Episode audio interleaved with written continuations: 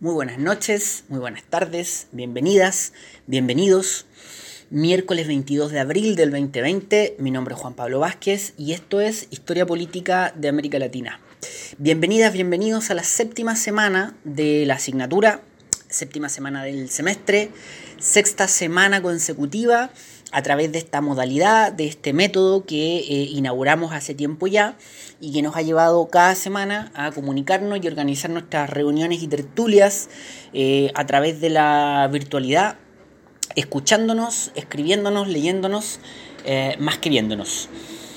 Equipo, entonces, el día de hoy, miércoles 22, vamos a seguir adelante con nuestra asignatura eh, hoy va a ser un poquito más tradicional que la semana anterior. No tenemos presentaciones, no tenemos exposiciones. Sin embargo, vamos a intentar eh, hacer una retroalimentación de lo que fueron las exposiciones de la semana anterior, una retroalimentación de lo que fue mi presentación la semana anterior y vamos a intentar Em, entrar en una, en una parte relevante de la problemática de análisis en la que estábamos y que era el momento de crisis y tal vez las causas, o por lo menos propuestas de las causas de ese momento de crisis, de todo el proceso de industrialización que se vivió en América Latina en las décadas de los fines de los 40, 50, 60 e inicios de los 70. Em, así que vamos, eh, vamos adelante. Vamos a utilizar la misma moda. Ah, un pequeño paréntesis. Nosotros, eh, bueno, nos habíamos visto el miércoles anterior, pero el día jueves y viernes, perdón, jueves o viernes de la semana anterior, yo les envié una, mm, un, material, les envié un mensaje al Google Classroom eh, respecto a nuestra primera prueba y también eh, un archivo adjunto que es el texto de la primera prueba, que de todas formas es la bibliografía que está, es la bibliografía mm, obligatoria de la asignatura, que está presente en el programa desde el inicio, pero yo les envié el, en archivo adjunto el, bueno, los datos del texto completo del libro, pero además les envié en archivo adjunto los pasajes que habría que leer para, para la prueba. Así que ojo con eso, ponerle atención. Entonces, vamos hoy día a seguir con la misma modalidad que hemos utilizado todas estas semanas. Yo eh, en, este momento, eh, si ustedes están escuchando esto, es porque ya encontraron y descargaron el tradicional archivo de Office que les envío, que es básicamente un documento hecho en, en Google Presentaciones, transformado a PDF y que habría que complementar con este audio que ustedes están escuchando. Entonces, en la medida en que voy desarrollando el relato, les voy diciendo eh, más o menos, o, en realidad con exactitud, qué lámina deberían estar eh, mirando en el momento en que están escuchando. Esa es la modalidad que hemos seguido en las últimas semanas. También eh, la semana anterior ya dábamos por finiquitado y por inaugurado nuestra, o sea, por finiquitada la construcción y por lo tanto em, inaugurado nuestro podcast que lleva por título el mismo nombre de la asignatura, Historia Política de América Latina. La semana anterior dábamos las instrucciones respecto al podcast, por qué hacer este podcast. Eh, y también yo intentaba mm, dejar en claro que el podcast no es eh, una suerte como de complemento Em, a la asignatura ni hay otra información, sino que básicamente son estos mismos audios eh, que subo al Google Classroom. Ahora también van a estar habilitados en este podcast en el sitio anchor.fm eh, y con una serie de plataformas que se suman eh, y que durante la semana se han ido sumando porque Anchor eh, va incorporando otras plataformas. Desde la semana anterior estamos en anchor.fm, en Spotify y durante la semana se han ido sumando otras plataformas como Broker, como Radio Public, etc. Así que bueno, el punto es que tenemos esta alternativa que es el material que voy subiendo o el formato que voy subiendo al Google Classroom y también eh, las, distintas plataformas de nuestro podcast, principalmente Anchor.fm y el Spotify, que es más conocido, que seguramente algunas em, y algunos de ustedes deben tener su, cuenta también en Spotify. Así que eh, vamos adelante con eso. Eh, por cierto, por cierto, el podcast es más livianito, ¿no? Es más manipulable de descargar y también de escuchar. Así que tal vez se me ocurre que para algunos y algunas va a ser más, más simple de, mm, insisto, de manipular y de descargar. De repente tal vez los que estén más acostumbrados a o que tengan como única alternativa de, mm, de internet, el internet que tienen de su celular, probablemente va a ser más simple trabajar con el, con el podcast Em, además que al Google Classroom voy subiendo varios audios, más bien breves, pero varios audios. En cambio en el podcast eh, va a estar un, solamente un audio, ¿no? Va a estar editado con toda la presentación de la clase en un solo, en un solo audio. Así que bueno, eso. Eso respecto al método. Y ahora vamos adelante. Em, vámonos por favor si tomamos la presentación en PDF de la que conversábamos, de la que hablábamos, por favor vámonos a la lámina número 2. Bueno, pasemos por la lámina número 1, donde está el nombre de nuestra asignatura y el nombre de nuestra carrera. Y vámonos a la lámina número 2, donde dice eh, para el partido del día de hoy, o para el partido de hoy, que como sabemos son los propósitos u objetivos de aprendizajes, tanto en términos de contenido, como en términos de competencias. Eh, no es que ande poco creativo, pero eh, los propósitos u objetivos de aprendizaje son básicamente los que ya hemos venido trabajando en las últimas semanas. Pues si bien específicamente no son las mismas temáticas, sí es el mismo núcleo eh, temático y sí es el mismo o está dentro de los mismos problemas de análisis y debate que tienen que ver, como ya decíamos, con todo este proceso del desarrollo latinoamericano entre fines de los 40, 50, 60, principios de los 70, el debate por el desarrollo y la industrialización. Entonces, nuestros propósitos u objetivos de aprendizaje para el día de hoy son reconocer los debates en torno al desarrollo de mediados del siglo XX. O sea, como en América Latina, bueno, también en el mundo, pero nosotros nos concentramos en América Latina, existió todo un debate en torno al desarrollo. Y uno de los elementos fundamentales de esta época es que en esta época se inicia el debate por el desarrollo. ¿no? Se inaugura, de hecho, el concepto del desarrollo. Entonces es clave, eh, para poder entender la evolución de este debate, irnos digamos, a, esta, a esta época o a estas décadas. En segundo lugar, eh, reconocer las principales perspectivas en debate en torno al desarrollo y el subdesarrollo en América Latina a mediados del siglo XX. Y en tercer lugar, identificar y proponer causas en torno al desempeño y los resultados de los procesos industrializadores del siglo XX en América Latina.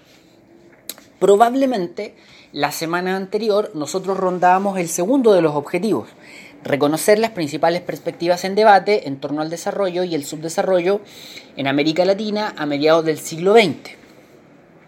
Seguramente la primera vez que discutimos estos temas, probablemente dos, miércoles atrás, también habíamos rondado este objetivo o este propósito. Eh, pero la semana pasada profundizamos en este debate latinoamericano cuando surge esta visión crítica al desarrollismo, que era la teoría de la dependencia.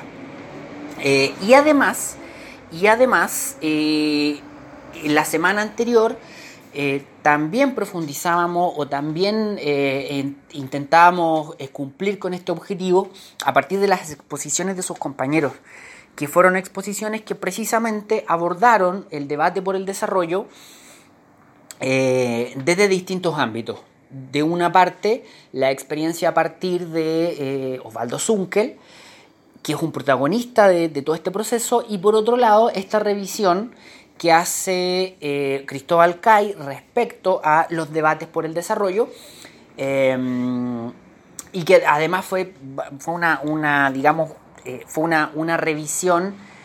El artículo en sí es interesante, pero la presentación de la semana anterior además fue muy completa, entonces eh, fue, digamos, nos queda un panorama bastante completo de cuáles serían esas principales perspectivas en, el debate en torno al desarrollo.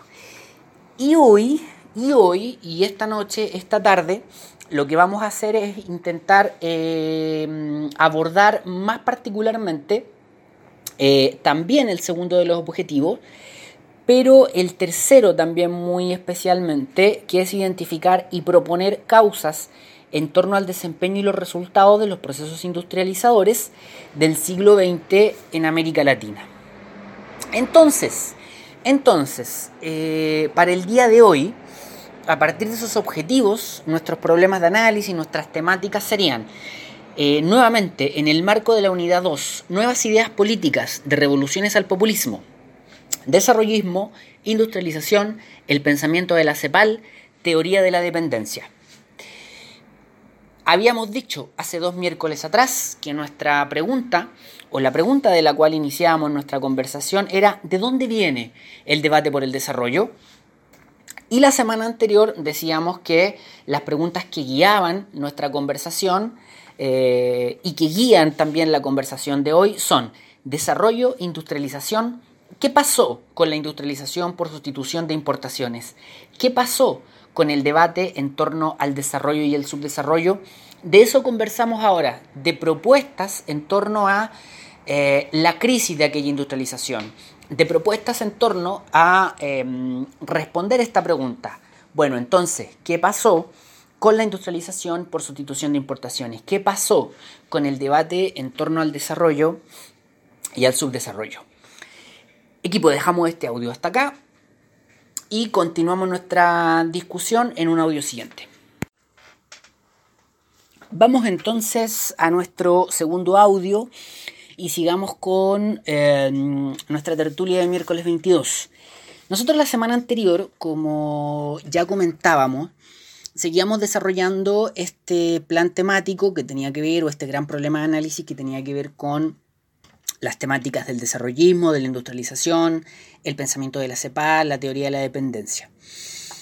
Y efectivamente, hace ya un par de miércoles atrás tomábamos este, esta, esta temática de los debates por el desarrollo en América Latina, de cómo había surgido acá esta, esta visión, este pensamiento que denominamos Previch-CEPAL, que tenía que ver con, em, yo, yo denominaba algo así como esta piedra angular que del, pensamiento desarrollista latinoamericano, que era este eje conceptual centro-periferia, que, mm, que si bien los términos de centro-periferia fueron, fueron planteados con anterioridad, probablemente por la década de los 20, por unos geógrafos alemanes, el, así planteados de la forma en que terminan instalándose en los debates académicos y económicos internacionales, em, es eh, de, paternidad, eh, de reconocida paternidad de Raúl Previch.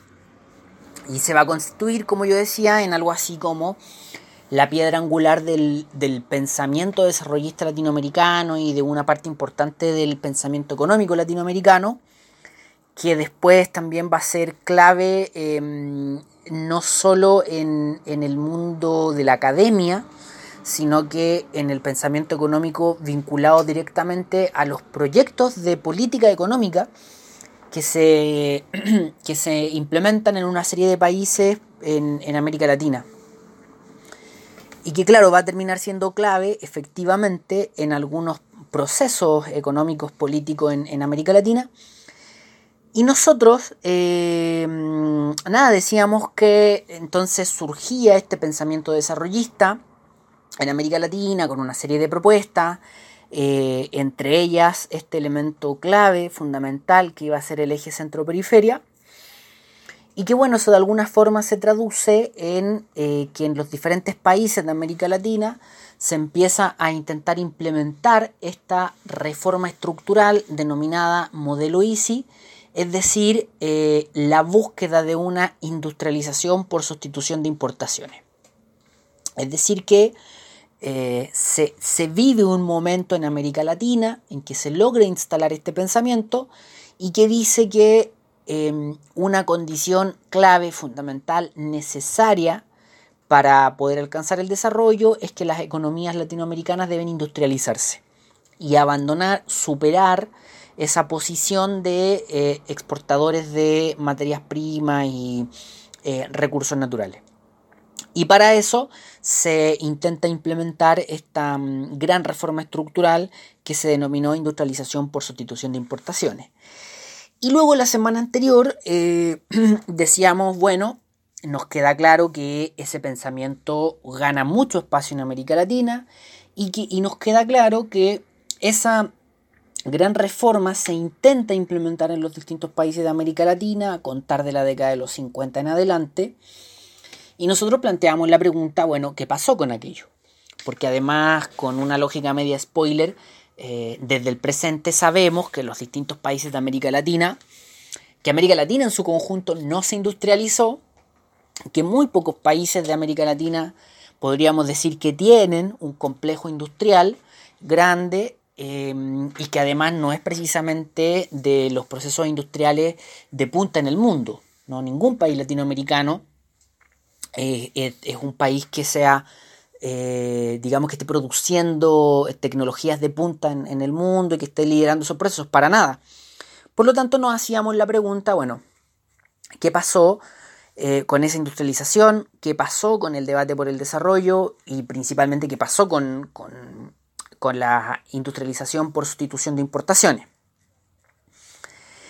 Y bueno, decíamos la semana anterior que teníamos dos maneras de responder dos formas de responder. Una era fijándonos más en los debates, fijándonos más en las discusiones que, surgieron y también fijándonos efectivamente en los procesos económicos, fijándonos en, la realidad económica.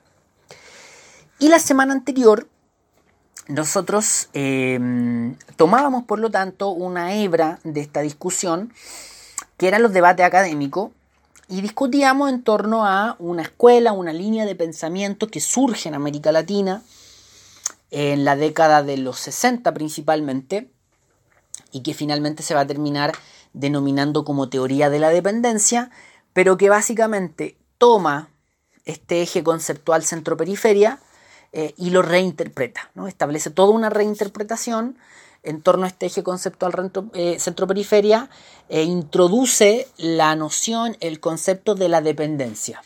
Para decir que, bueno, no vamos a hacer la, profundización que sí vimos la semana anterior, pero, pero básicamente la teoría de la dependencia va, a contradecir al, al, desarrollismo latinoamericano o al estructuralismo latinoamericano en términos de que no se trata, o para los dependentistas, la clave para alcanzar el desarrollo no sería una serie de eh, reformas y transformaciones de las estructuras internas de los países eh, y tratar de moverse en la posición que ocupe determinado país en la economía internacional, porque básicamente esa economía internacional tiene relaciones de dependencia que hacen que eh, los distintos países no se puedan salir de ahí, porque el, sistema mundial funciona eh, de esa manera.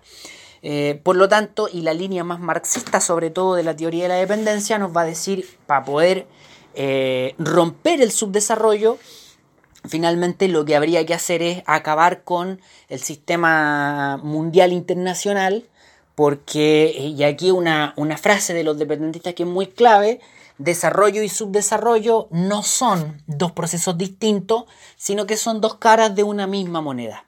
Son dos estructuras, pero de un proceso o de un mismo proceso. ¿no? Y además, no solo son dos caras opuestas, sino que además son interdependientes, son funcionales el uno del otro. El desarrollo, de alguna forma, existe porque existe el subdesarrollo en la otra parte del mundo. Por lo tanto, para, para que los países subdesarrollados pudiesen encontrar mejores condiciones materiales, eh, tendría que romperse el funcionamiento del sistema a nivel global. No, no, no habría de otra, porque, mm, porque nada, porque hay relaciones de dependencia y así funcionaría el sistema capitalista internacional. Eso lo, planteaban los dependentistas, por lo tanto era un debate, una discusión que tenían con esta otra, digamos, posición que decía, si sacamos adelante reformas estructurales, sobre todo la industrialización, América Latina sí podría alcanzar el desarrollo. Eh, bueno, eso en términos muy generales, nosotros esto lo conversábamos la semana anterior, así que cualquier eh, duda o observación, eh, hay que hay que retomar lo que conversábamos la semana anterior, ahí está el, el material. Pero además, además, la semana anterior nosotros conversábamos también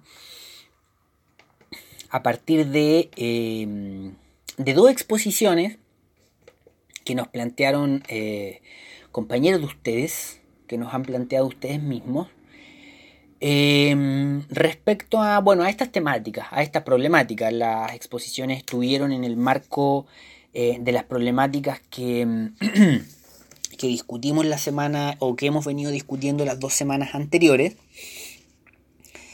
Em, una de las exposiciones hacía una, un recorrido, una revisión en torno a la, a la teoría del desarrollo,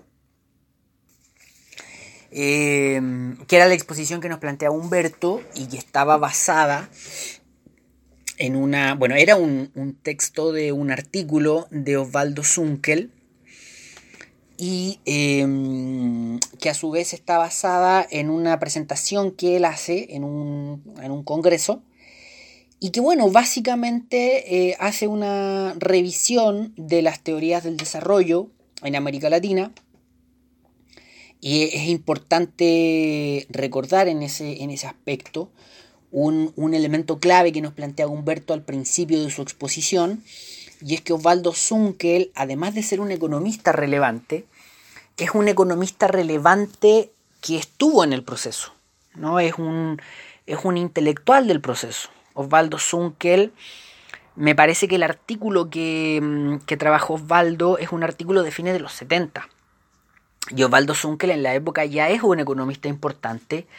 De hecho, en la presentación de su hate, su hate eh, en, algún momento, no, bueno, su hate eh, nos, dio mucha información y en una de esa información van a ver unas tablas donde dice eh, o, cuáles son los economistas o los intelectuales que son, digamos, parte de cada una de las líneas que, de pensamiento que nos planteó su hate y en una está Osvaldo Zunkel, porque efectivamente él es parte de los economistas que están dando esta discusión que nosotros planteamos, hemos planteado estas últimas dos semanas.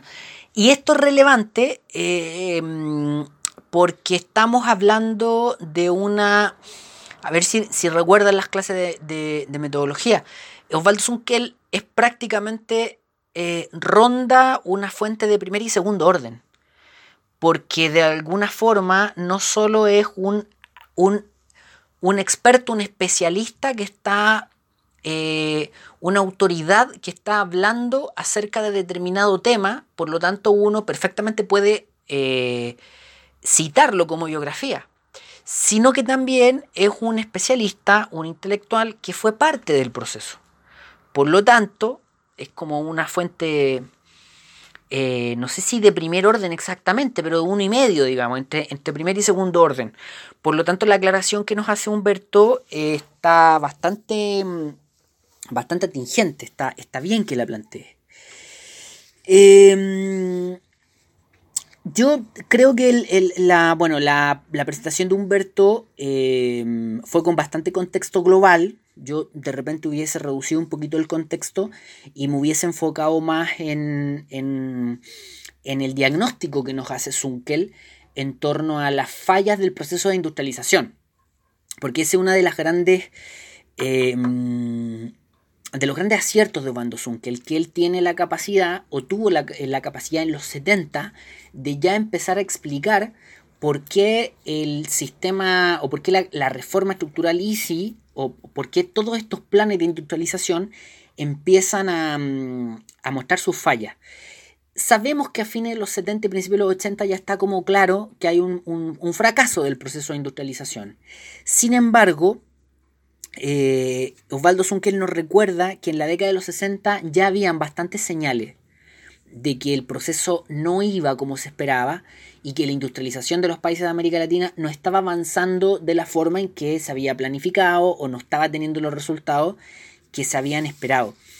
Eh, y por ahí Humberto nos plantea eh, un, un, par, algunas de, lo, de los antecedentes, de los elementos que detecta Osvaldo Zunkel y que empieza a plantear como los grandes problemas de, la industrialización latinoamericana. Em, de alguna forma, Osvaldo Zunkel nos va a decir, y Humberto también ahí lo, nos cuenta eso, que, em, que el proceso de industrialización llegó a un, a un nivel en que de alguna forma eh, incrementa la, dependencia, o sea, no, no permite que haya menos dependencia, nunca logra que haya menos dependencia. Si tomamos el concepto este de dependencia del que hablamos la semana anterior, eh, ahí nos queda un poco más claro. Zunkel nos va a decir, nunca se logró que hubiese menos perdón, menos dependencia. Al contrario, si uno analiza fríamente, va a encontrar que aumentó la dependencia. No, se logró disminuir esa brecha. Em, y eso tiene que ver, ¿no? la no disminución de la dependencia, al contrario, el aumento, tiene que ver con algo que vamos a discutir en un rato más. Entonces no, lo, voy a adelantar para que no quede tan. no quede suelto. Eh, pero, pero básicamente tiene que ver con el proceso económico, con que sucedieron cosas que no se pensaron del todo bien. Es decir, eh, no, no sé si no se pensaron del todo bien, ¿qué estoy diciendo? voy a dar el, digamos como un ejemplo concreto para que quede más claro. Eh, los países de América Latina eran exportadores de materias primas, como sabemos, y empiezan a implementar este proceso de industrialización. Pero para poder industrializar sus economías, ellos necesitaban financiamiento y necesitaban una serie de productos claves en el mismo proceso de industrialización. Ejemplo, si yo, si yo voy a crear o si yo voy a desarrollar industrias de autos, por ejemplo, para desarrollar industrias de auto necesito financiamiento, necesito tecnología y necesito los insumos y, e insumos industriales. Entonces Zucker nos va a decir, eh, ahí hubo un problema porque esa, esos, ese financiamiento, esos insumos industriales que se necesitaban para la misma industrialización, no los tenía el país, tenían que venir de afuera. ¿No? Entonces, finalmente, eh, yo para poder implementar mis procesos industriales, tuve que aumentar la importación de otros productos industriales. Eh, no, sé si, si, queda muy claro lo que acabo de decir, eh, pero, pero de todas formas lo vamos a retomar más adelante y cuando lo retomemos yo voy a decir, ¿no? Esto voy a citar a Humberto, voy a decir esto Humberto lo dijo y todo eso. Entonces no, en ese sentido, si no quedó totalmente claro ahora, no, se preocupen. Lo que quiero destacar es que eh, Humberto detecta en el texto de, de Osvaldo Zunkel ese elemento. Y ese elemento para Zunkel es clave, ¿no? Entonces ahí hay una buena observación de, de Humberto de tomar ese, ese elemento. Por otro lado, también Humberto nos va a decir que para Zunkel el proceso de industrialización en vez de disminuir la desigualdad, casi como que la termina aumentando. Porque la industrialización al final a quienes más favoreció, o en muchos aspectos, no en todos, tampoco se trata de demonizarla, pero favoreció muchísimo a determinadas élites económicas de América Latina. Entonces, en, vez de romper desigualdad, terminó, em, digamos, nutriendo polos de desigualdad, nutriendo más desigualdad todavía. Es decir, en términos muy, muy extremadamente simples, si un país no tiene industrias y de repente empieza a tener industrias, quienes más beneficiados se vieron fueron las mismas élites económicas que tenían la capacidad de invertir en esas industrias o de hacerse parte de ese proceso industrial. No la masa de eh, latinoamericanos que siempre vieron la pobreza y que después solo vieron el proceso. Y como el proceso no fue totalmente exitoso, no alcanzaron a eh, digamos, gozar los beneficios del, proceso. Entonces Zunkel también va, a notar, con mucha honestidad, va a, mm, anotar aquello y lo va a remarcar en el texto. Y claro, Humberto también ahí lo detecta en, lo detecta en, su lectura. y nos plantea, y nos plantea aquel, aquel elemento en, la exposición. Eh, es, un, es un... Entonces el, texto de Zunkel tiene esa, esa, característica que hace un balance del, proceso de industrialización y claro, Humberto detecta ahí una serie de, de elementos. En una, en una clase más normal, en una clase más, digamos, más tradicional, sería bien interesante preguntarle a, Humberto, eh, bueno, de todo el balance que hace Osvaldo Zunkel respecto a las teorías del desarrollo y a los procesos de industrialización, ¿cuál cree él que sería la falla más grande, digamos? ¿no? La, falla más estructural que, no logró que el proceso se sacara adelante. Ahí habría una, buena pregunta no en una situación más, tradicional. Y bueno, el, otro texto que estaba ahí en, en, debate la semana anterior era el de Cristóbal Cay, presentado por, por su hate, que resultó ser una, mm, una profundización bien, eh, bien aguda y bien contundente respecto a las temáticas que hemos estado conversando. ¿no? Em, eh, incluyendo también otras eh, formas de organizar las líneas, las corrientes o las diferentes visiones que habían en los debates por el desarrollo. Eh, por ejemplo, yo había hablado del estructuralismo o desarrollismo, de la teoría de la dependencia y dentro de la teoría de la, y dentro de la teoría de la dependencia dos líneas, una más marxista y otra más cercana a los estructuralistas. Y la semana anterior, em, su hate eh, también, ¿no? a partir de, la propuesta que hace Kai, em, organiza, eh, digamos, los mismos contenidos, las mismas líneas, los mismos autores, de otra forma específica, pero que de todas formas, em, digamos, es parte de la, discusión y del, debate. ahí la verdad que la, la, presentación de su hate fue bastante contundente, eh, bastante profunda y como todos vimos, bueno, yo los invito primero a leer los textos. Eh, yo sé que a cada uno de ustedes le corresponde un texto y ese texto tiene que exponerlo y desarrollarlo. Y bueno, yo sé que todos somos personas con, bastante ocupadas con hartas cosas que hacer, pero ojalá tuviesen tiempo de leer los textos que no les tocaron. Eh, y en este caso, ambos textos, el de Osvaldo Zunkel y el de Kai, son bien interesantes. Eh, y el texto de Kai es, bien interesante, pese a ser breve, tiene bastante información. Y su hate, créanme, logró muy magistralmente eh, copar el texto completo, ¿no?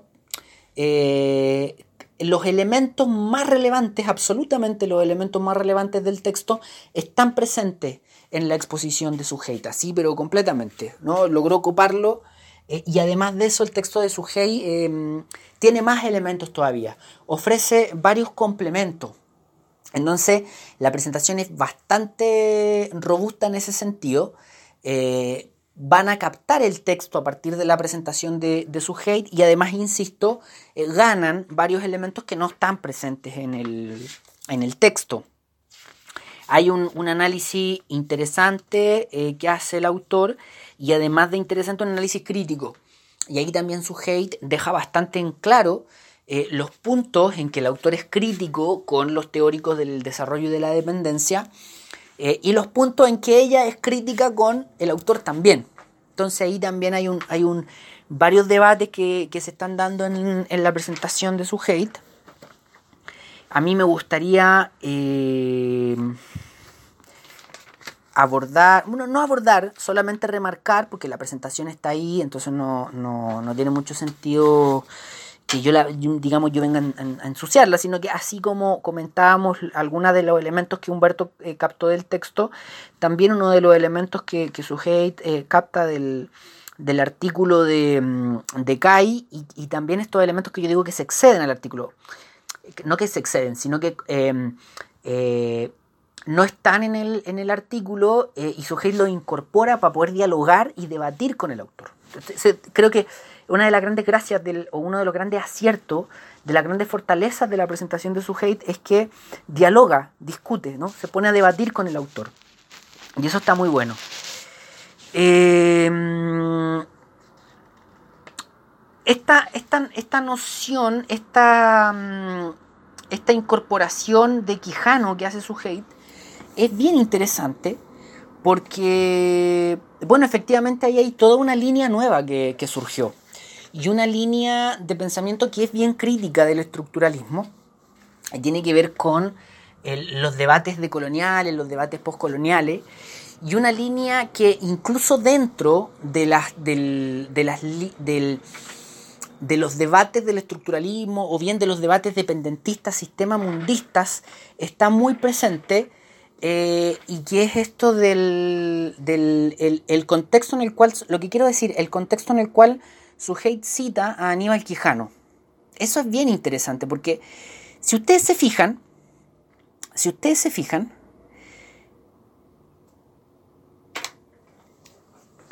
hacía mucho tiempo el mundo había detectado que había una desigualdad muy grande.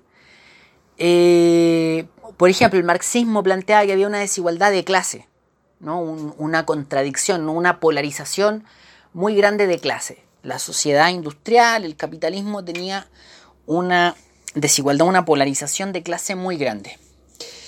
Y si ustedes se fijan, el concepto centro-periferia es bien interesante porque a esa polarización de clase social, el, concepto centro-periferia, depende cómo uno lo aborde, ¿no? Pero por ejemplo los dependentistas, el mismo Previch incluso, los sistemas mundistas, yo decía, Wallerstein nos van a decir, eh, bueno, sí, está bien, funciona, ¿no? Hay una desigualdad de clase, pero fíjense que hay una desigualdad sistémica mundial entre centrales y periféricos. Y esa desigualdad está finalmente basada en relaciones económicas. Donde los periféricos, finalmente, eh, digamos, lo que producen los periféricos se van en un porcentaje muy alto hacia los países centrales. Entonces, es, interesante cuando su hate se suma a este debate de gente que dice, eh, no, pero paremos, paremos, está bien, existe la desigualdad de clase, existe la desigualdad centro-periferia, pero hay más desigualdades hay muchas más desigualdades. Y es incorrecto reducir la desigualdad a solo esas dos categorías. Porque también hay una desigualdad étnica, porque también hay una desigualdad racial, porque también hay una desigualdad de género. Y también es estructural. Y también esa desigualdad, eh, bueno, es estructural. Eh, y ahí hay dos aciertos, porque por una parte es interesante incorporarlo. Entonces, eh, tomar a Quijano es interesante porque Quijano es parte de estos debates de esta manera, así más, más crítica, más amplia. Pero por otro lado también eh, su hate es muy madura en, decir eh, y en reconocer que los debates de los dependentistas, que los debates de centro-periferia son debates que se dan en las décadas de los 60, los 70, los 80, vienen de varias décadas atrás. Por lo tanto, eh, eh, tampoco es tan justo hacer esa como esa crítica descarnada. ¿Por qué no incluyeron la desigualdad de género? ¿Por qué no incluyeron la desigualdad? No, eh, no, no, es tan justo hacer esa, esa crítica porque efectivamente los debates se van complementando con el tiempo. Y hoy día tenemos claro que estas otras desigualdades también tenemos que, discutirlas. Pero de repente, cuatro o cinco décadas atrás, no estaba tan claro. Eh, y no se trata de que haya cosas que sean más urgentes o más importantes que las otras. Pero los debates se van armando, ¿no? El conocimiento es algo que se va, mm, que se va construyendo, que se va produciendo. Y, esa es la gracia de estos debates, que, como se dice, el cerco del conocimiento se va corriendo. Antes sabíamos menos, pero bueno, para eso debatimos, para poder agrandar como una bola de nieve estos debates y estas discusiones. Entonces es, interesante ese, mm, ese prisma que le dio su hate de, hacer una exposición que dialogara con el autor, que discutiera con el autor y que a la vez discutiera con las teorías de desarrollo que el autor a su vez ya estaba discutiendo. Eh, eso me, pareció bien interesante en ese, en ese sentido. Y, bueno, además es bien coincidente el hecho de que Aníbal Quijano eh, trabajó en la... Yo la, semana anterior nombraba a Wallerstein eh, y Quijano trabajó con Wallerstein. De hecho, tienen un artículo juntos a principios de los 90 eh, y trabajaron juntos en, la Binghamton University en, Estados Unidos. Entonces, pues, bueno, Wallerstein es norteamericano, Quijano no, es latinoamericano, pero trabajó allá también y trabajaron juntos. Entonces, insisto con ese diálogo que yo decía la semana anterior. Ese diálogo entre académicos latinoamericanos que influenciaron a algunos académicos norteamericanos. Entonces, en ese circuito de discusión está, está efectivamente Quijano. Em, eso, entonces, la, semana anterior, eh, para ir cerrando este audio, la semana anterior conversábamos en torno a, esta presentación que hacía yo respecto a la teoría de la dependencia eh, y también a estos balances, a estos diagnósticos respecto a las teorías del desarrollo y al proceso de industrialización. Eh, que, los compañeros presentaron, ¿no? que los compañeros primero analizaron en, los artículos y que después nos, presentaron. Cierro el audio eh, con dos observaciones. La primera, nuevamente, yo sé que ya lo hice la semana anterior, pero nuevamente eh, agradecerle a los compañeros, a su hate y a Humberto agradecerles y felicitarlos por el esfuerzo de haber sido los primeros en salir del, del, de este entuerto de tener que presentar de una forma distinta. Lo hicieron muy bien. Humberto con su video de YouTube. Sé que demora mucho cargar los videos de YouTube, así que ahí hay todo un trabajo. Y a su hate con su PowerPoint con audio, que fue muy clarito, muy, muy clarito. Así que los felicito a los dos y les doy las gracias a los dos también por, por, el, por la voluntad y por el esfuerzo de hacerlo, por su trabajo muy bien hecho. Y lo segundo, eh, y lo segundo es que vamos a dejar el audio hasta acá y que eh, nos vamos, seguimos avanzando en, en la noche de miércoles con el siguiente audio. Seguimos entonces con nuestro audio número 3 de nuestra sesión larga del 22 de abril, del miércoles 22 de abril. Nosotros estamos acá en el marco y en el contexto de la industrialización y los debates por el desarrollo en las décadas de los 40, 50, 60, incluso los 70 del siglo XX en América Latina.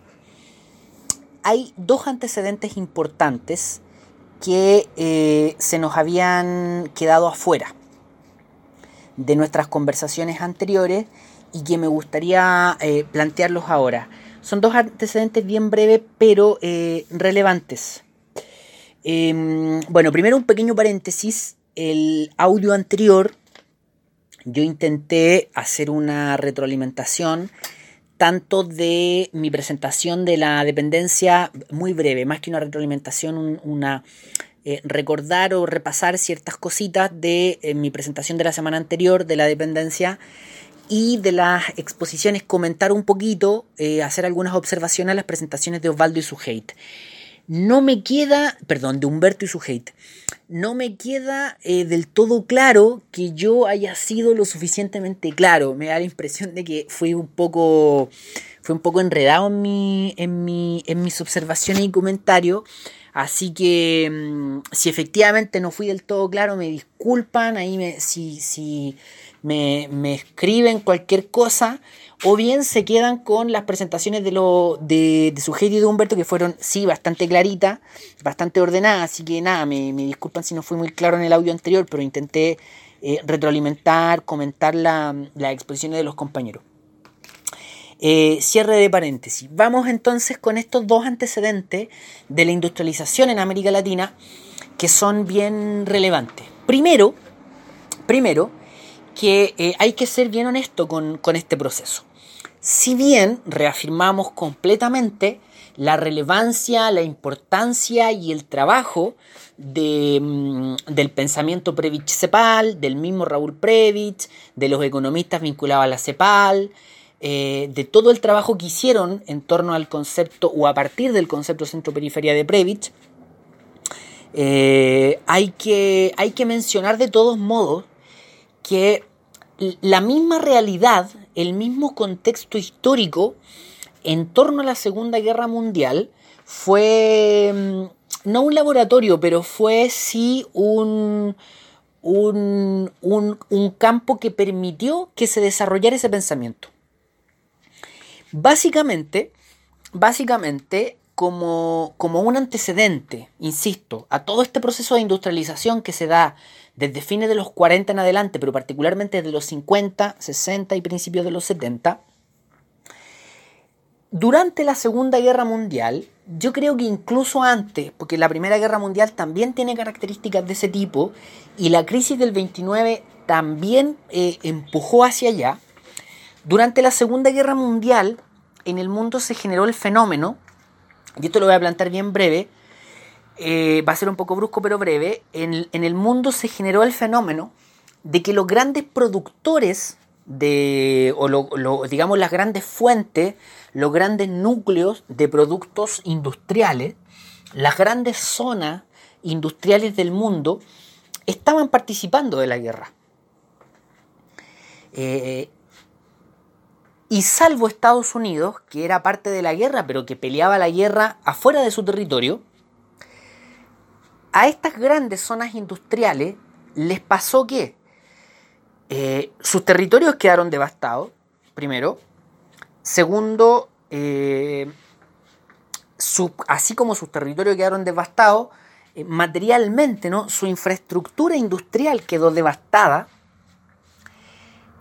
Y antes que su territorio quedara devastado y su infraestructura industrial quedara devastada como producto de la guerra, mientras estaban peleando la guerra, precisamente sus energías, su infraestructura, sus recursos estaban puestos en la guerra.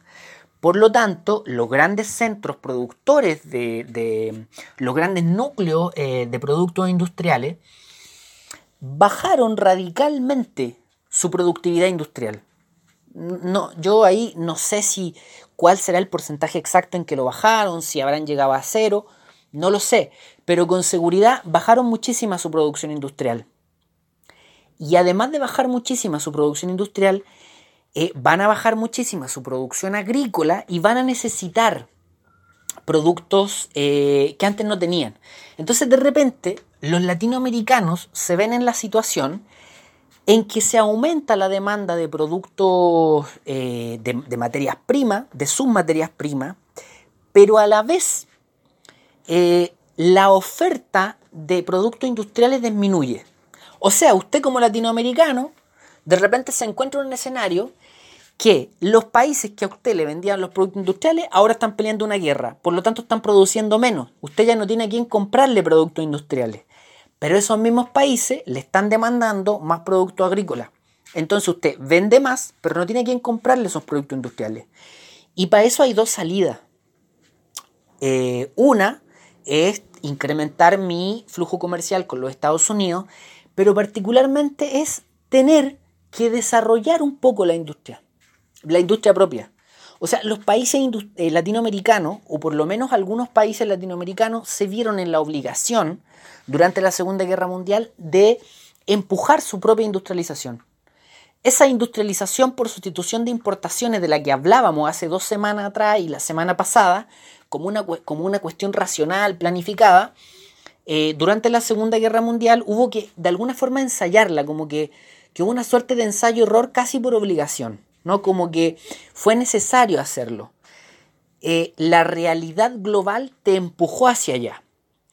Y si bien no lo planificaste de fondo, no, no, no, no hiciste la reflexión de que ese podía ser tu camino hacia adelante, eh, algunos países latinoamericanos lo hicieron, se vieron en la obligación de impulsar su propia industria. Así fue el caso, por ejemplo, de Brasil, así fue el caso de México, así fue el caso un poco de la Argentina. Por lo tanto, eh, hubo ahí un campo de estudio, hubo un campo de análisis, hubo un campo de experimentación con esa realidad, eh, a los cuales lo, al cual, digamos, los economistas de la década de los 50, los 60, eh, echaron, digamos, mano, mano intelectual, ¿no? Vieron que eso había ocurrido y notaron que había una balanza de pago o que había, digamos, un, intercambio desigual que de alguna forma disminuía un poco su desigualdad. O sea, estamos produciendo eh, estos, estos estos productos industriales, por lo tanto esa desigualdad se disminuye un poquitito. Eso, eso es relevante decir, y no le quita mérito para nada al, trabajo de Previch, al trabajo de la CEPAL, para nada. Eh, solo que estaba esa experiencia, ¿no? Ese campo experimental estaba también de alguna manera en, la realidad. Ese es el primer antecedente eh, a la industrialización de la cual nosotros estamos hablando. Y también hay un, segundo antecedente que tiene que ver con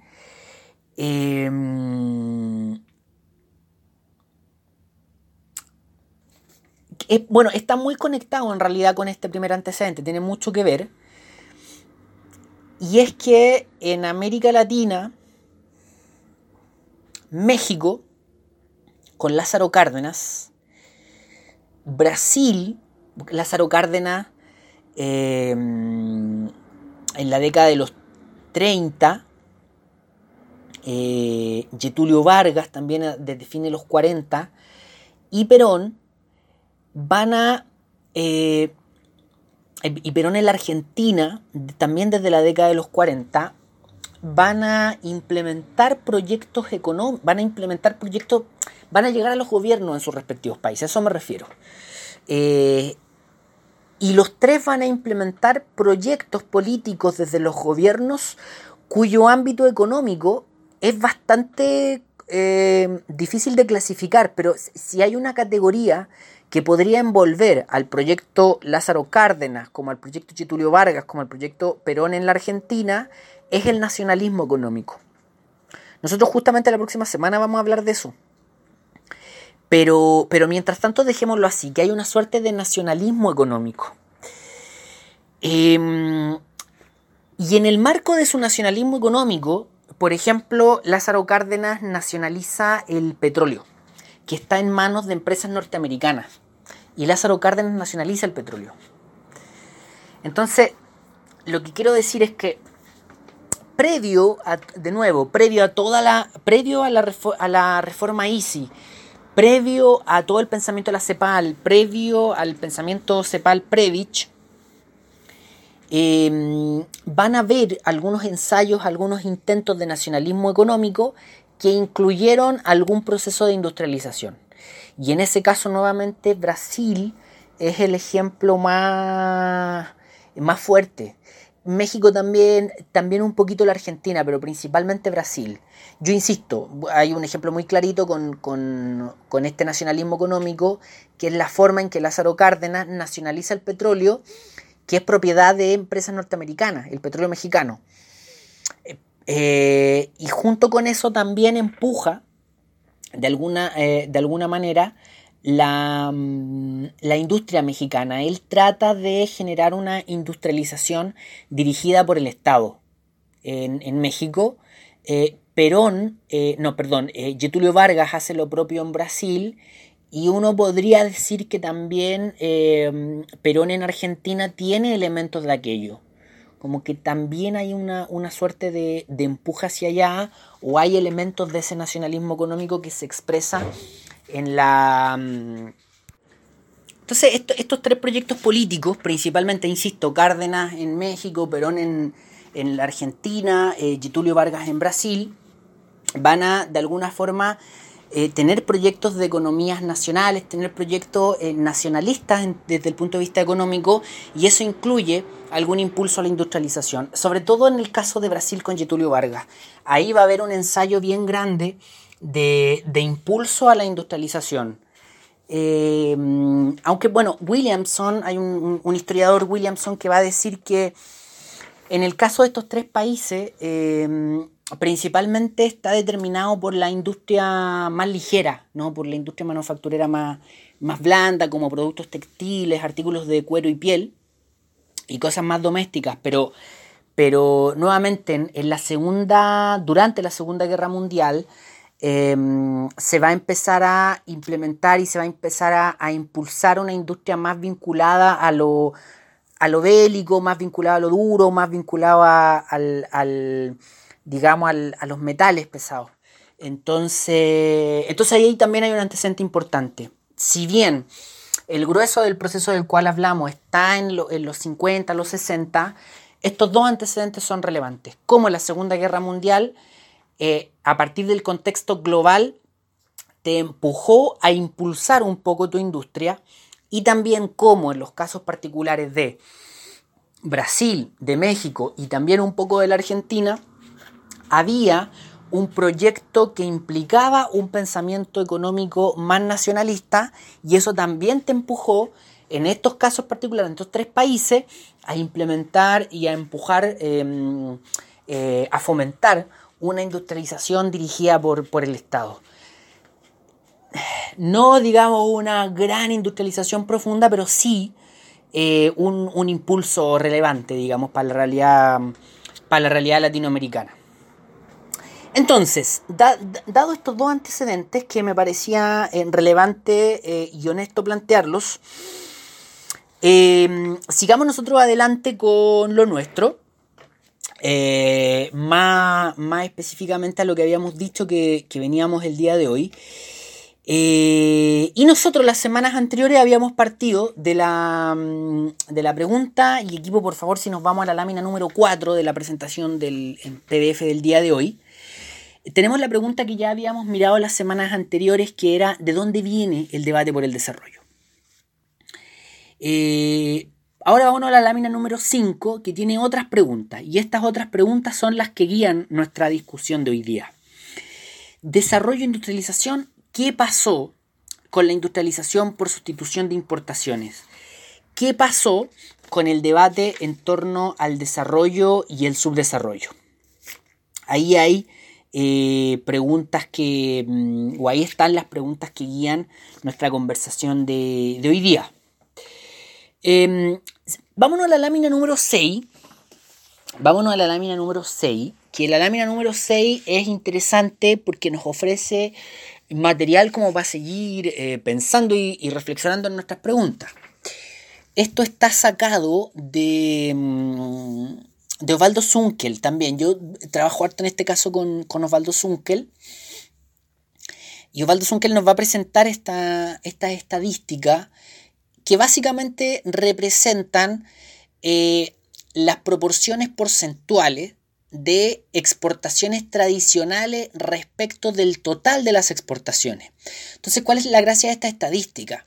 Que va a tener tres, digamos, momentos, ¿no? Entre, el, entre 1945 y 1947, 1958-1960 y después un tercer periodo 1964-1965.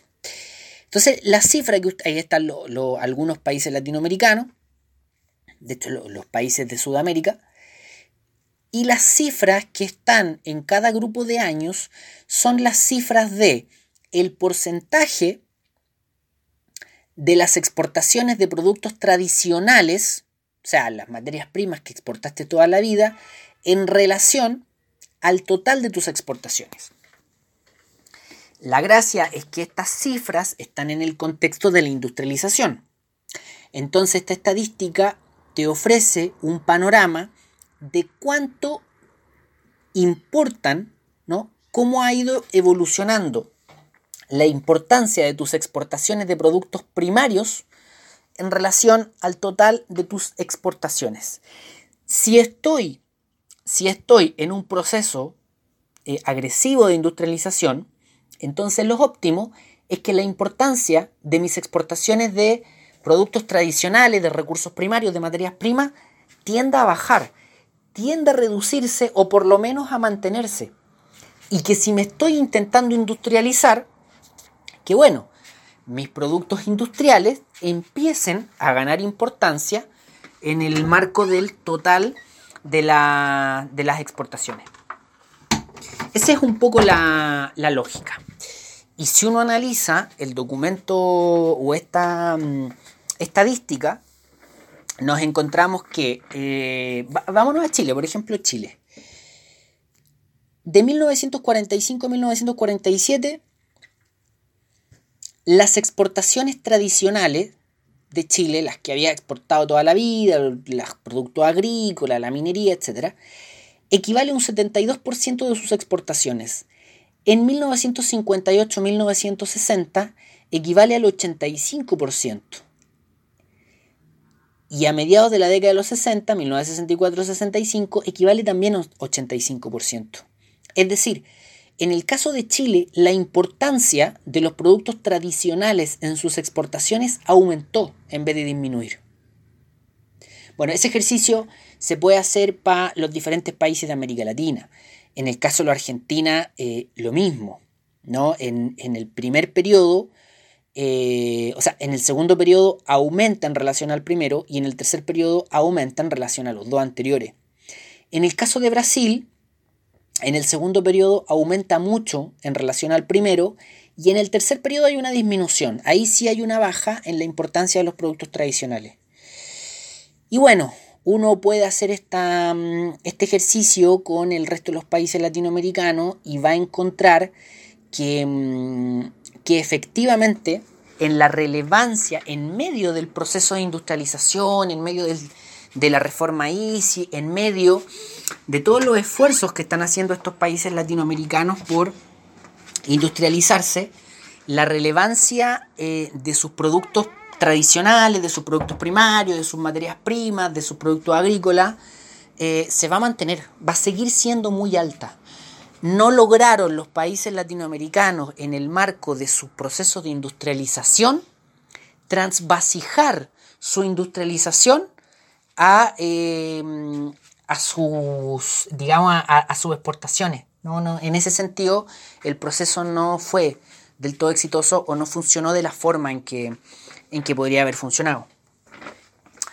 Eh, entonces ahí hay un, un digamos, un, un antecedente una suerte de, de nutriente para esta discusión, para este debate y particularmente para esta pregunta. Bueno, ¿qué pasó con la industrialización por sustitución de importaciones? ¿Qué pasó con el debate por el desarrollo y el, y el subdesarrollo? Pero particularmente, ¿qué pasó con, con, este proceso de la sustitución de importaciones? Entonces, eh,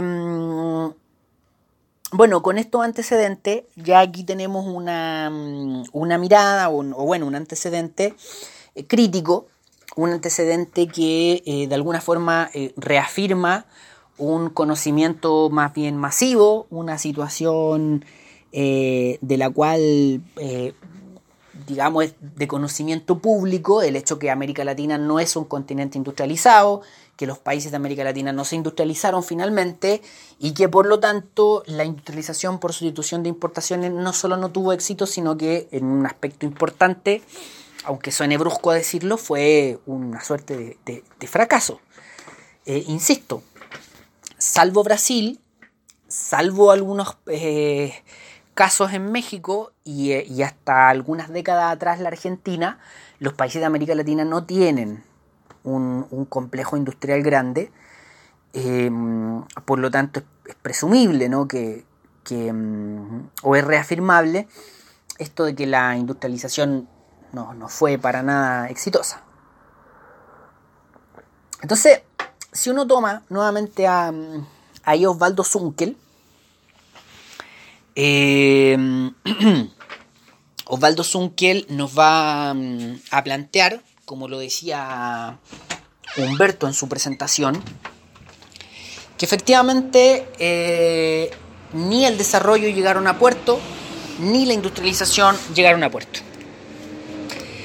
Entonces, en, su texto del año 77, creo, El subdesarrollo latinoamericano y la teoría del desarrollo, que mm, elaboran Osvaldo Zunkel y Pedro Paz, ellos van a hacer un diagnóstico bien potente, bien fuerte, respecto a las fallas del proceso de industrialización en América Latina y respecto a las razones de este fracaso, de este no éxito de este fracaso. Y si uno analiza el texto de Zunkel y Pedro Paz, va a encontrar que, bueno, hay muchas razones, ¿no? Es un trabajo bien grande donde hay como un, desarrollo bien importante del, de este análisis, de este examen a la economía latinoamericana.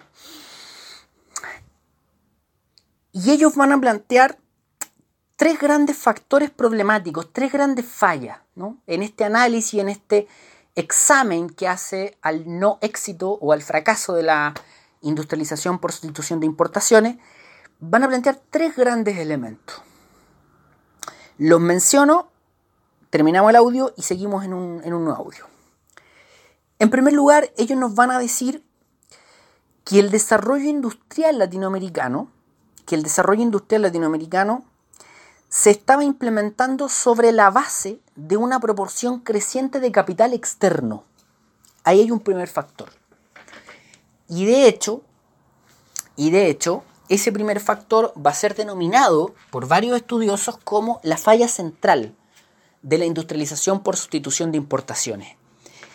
El desarrollo industrial se estaba implementando sobre la base de una proporción creciente de capital externo, o sea, de capital que venía de afuera. O sea, tú te estabas intentando desarrollar para tener una industria autónoma, pero ese intento de desarrollo de tu industria se basaba en capital que venía de afuera. Ahí hay un primer factor.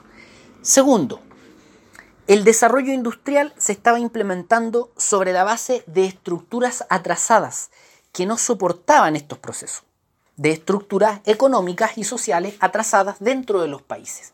O sea, me intenté montar toda una industrialización sobre estructuras que no soportaban el peso de una industrialización. Y en tercer lugar, el desarrollo industrial se estaba manifestando como conservador, excluyente e incrementador de las desigualdades en la distribución de los ingresos. El desarrollo industrial se estaba manifestando como conservador, excluyente e incrementador de las desigualdades en la distribución de los ingresos. Si ustedes se fijan, dos de estos tres factores estaban presentes en la exposición de Humberto. Humberto ya no, nos planteaba que había detectado en el texto de Zunkel, que, no es el, texto de Humberto, em, es un artículo de, de pero en ese artículo Zunkel ya está planteando estos elementos. Y por lo menos plantea dos de los tres que, em, que yo acabo de mencionar. Eh, equipo, para que, que los audios no queden tan largos, no queden tan pesados, dejamos este audio hasta acá eh, y desarrollamos estos tres factores, estas tres grandes fallas del proceso de industrialización en América Latina, los desarrollamos en el audio siguiente.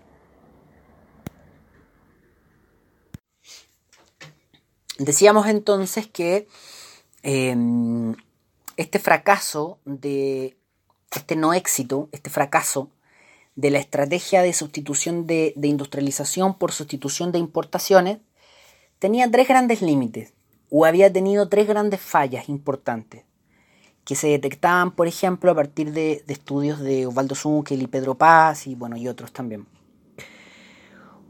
Y habíamos dicho, estas tres grandes fallas eh, pueden enunciarse de la siguiente manera. En primer lugar, el desarrollo industrial que América Latina está implementando se estaba haciendo sobre la base de una proporción creciente de capital extranjero.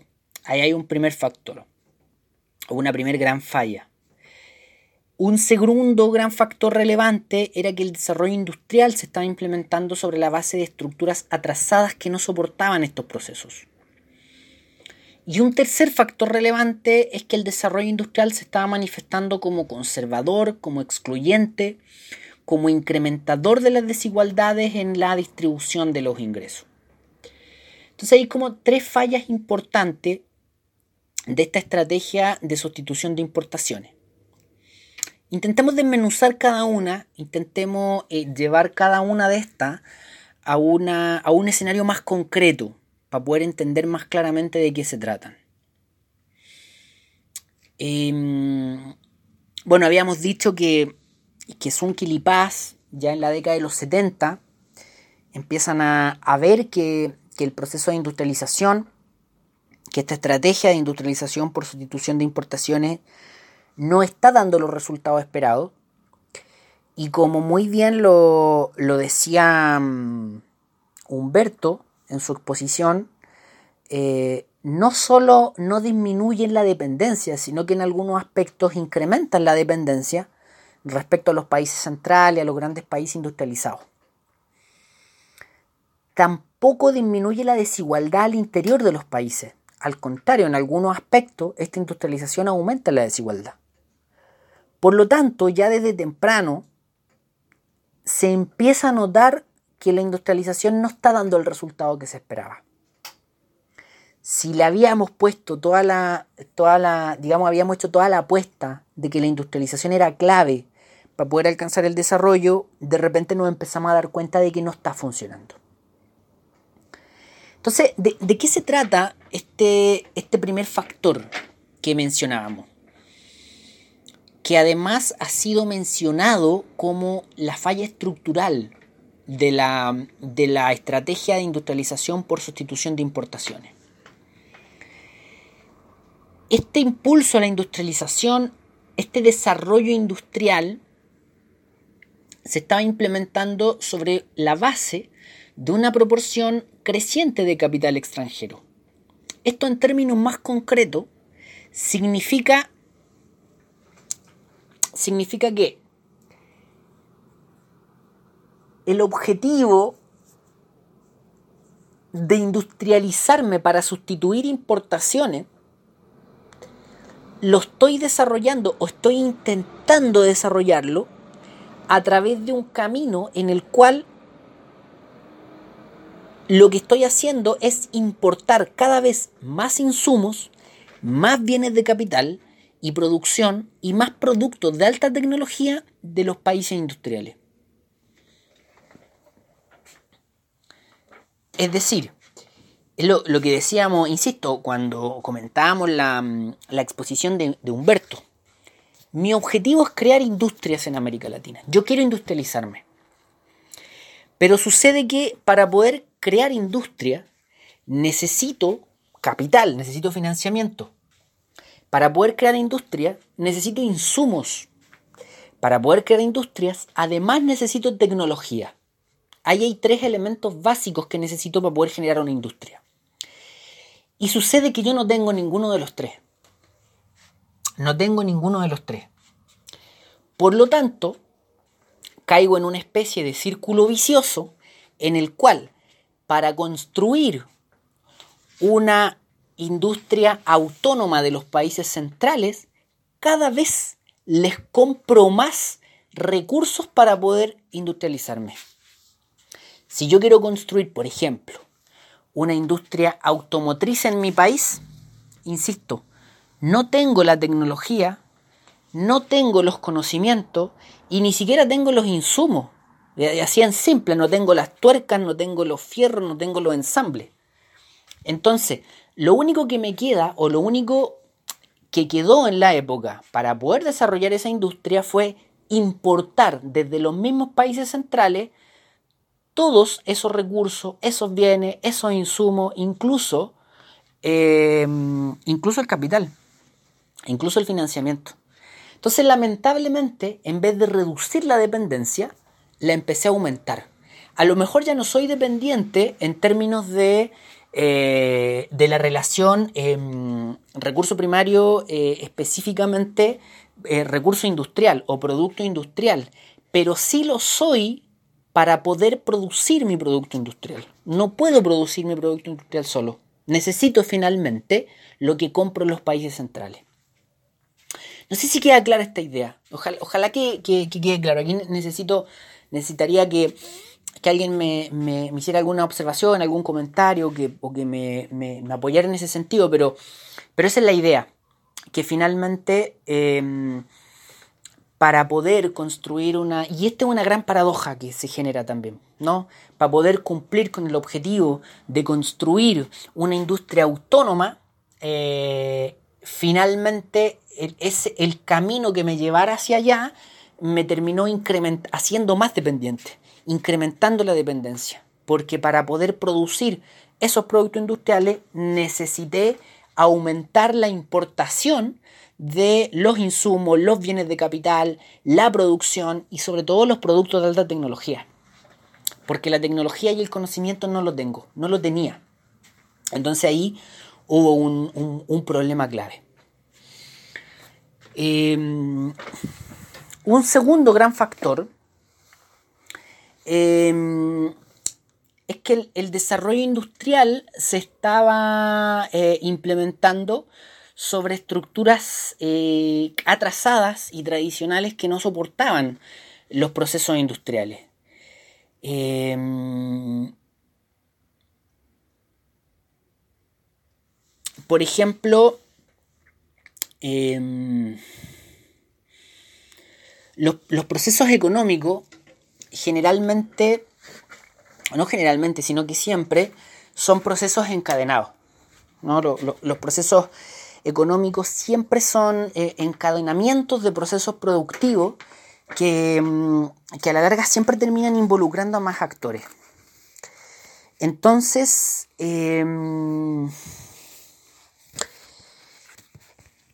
la respuesta a la industrialización em,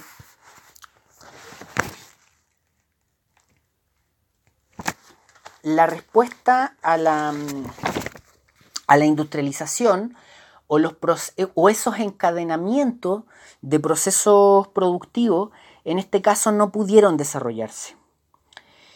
Em, ejemplo, hace un ejemplo simple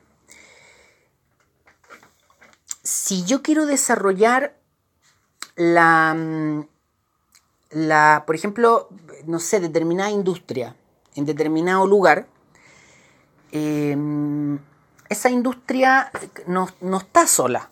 Eh, si yo quiero eh, poner una planta de, de, algún tipo de producto industrial en determinada ciudad o en determinado pueblo, ese producto ¿no? que, ese, ese, insumo que produzca esa planta industrial eh, necesita salir de ese pueblo ¿no? o de esa ciudad. Por lo tanto, por lo tanto, yo no solo necesito tener la industria, o sea, no solo necesito tener la cadena productiva puertas adentro de la industria, sino que también necesito, por ejemplo, tener caminos, o sea, necesito una infraestructura de transporte. No solo necesito una infraestructura de transporte, sino que necesito el servicio del transporte. No solo necesito el servicio de transporte, sino que necesito el servicio de comunicaciones. No solo necesito el servicio de comunicaciones, sino que necesito un acceso a una energía que me permita tener movilizada la planta. Imagínense ese problema en el caso chileno que no producimos grandes eh, cantidades de energía no solo necesito, o sea, insisto, no solo si tengo una planta industrial necesito un servicio de transporte, necesito una infraestructura para el transporte. También, si quiero exportar eso, necesito eh, transporte hacia afuera, necesito una, digamos, una infraestructura de transporte que además me lleve el producto hacia, en el caso chileno, por ejemplo, hacia algún puerto, etc. Ahora, no solo necesito toda una movilización de infraestructura de transporte que se pueda articular con esa planta industrial, con esa industria que va a producir determinados productos industriales, sino que además, y esto es más complejo todavía, necesito una creciente cantidad de mano de obra que pueda responder a ese proceso industrial. Volvamos atrás para que se entienda. Volvamos atrás para que se entienda. El problema que tengo es que el desarrollo industrial se estaba implementando sobre la base de estructuras atrasadas que no soportaban el proceso industrial. Entonces acá, un ejemplo muy concreto es que los procesos productivos siempre son procesos encadenados, ¿no? Entonces, caso hipotético, yo como país no tengo industrias en determinada ciudad. Y en determinada ciudad lo que hago es desarrollar una industria. Para que esa industria tenga sentido en la realidad, yo necesito implementar toda una infraestructura de transporte que pueda ser viable esa industria. Porque si tengo esa industria en determinada ciudad, necesito movilizar lo que produzca esa industria. Necesito una infraestructura de transporte, necesito un servicio de transporte, necesito un servicio de comunicaciones, necesito abastecerla de energía. Eh, entonces, en el caso de, América Latina, en un porcentaje muy alto, la estructura económica y social del país no lograba sostener esa industria. Ese encadenamiento de servicios que necesito articular con la industria, no logré tenerlos. ¿Por qué no logré tenerlo? Porque estructuralmente soy un continente que en términos económicos está atrasado y en términos sociales está atrasado. Y en América Latina, insisto, no se logró estructuralmente avanzar para poder sostener ese proceso industrial. dentro de esta misma falla, ¿no? Así como necesito eh, una infraestructura de transporte, como necesito un servicio de transporte, como necesito energía, etc., necesito una cuestión tan simple como mano de obra calificada. Y esa demanda de mano de obra eh, calificada que generó el proceso de industrialización, América Latina no fue capaz de, digamos, de cumplir con ella. No fue capaz de abastecer a su propia industrialización de esa mano de obra calificada.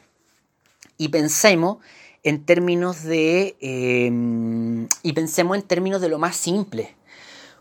Porque si yo estoy en la década de los 40, si estoy en la década de los 50, imaginémonos, por ejemplo, los niveles de analfabetismo, los niveles de, em, de gente que no sabe leer y escribir en los países de América Latina.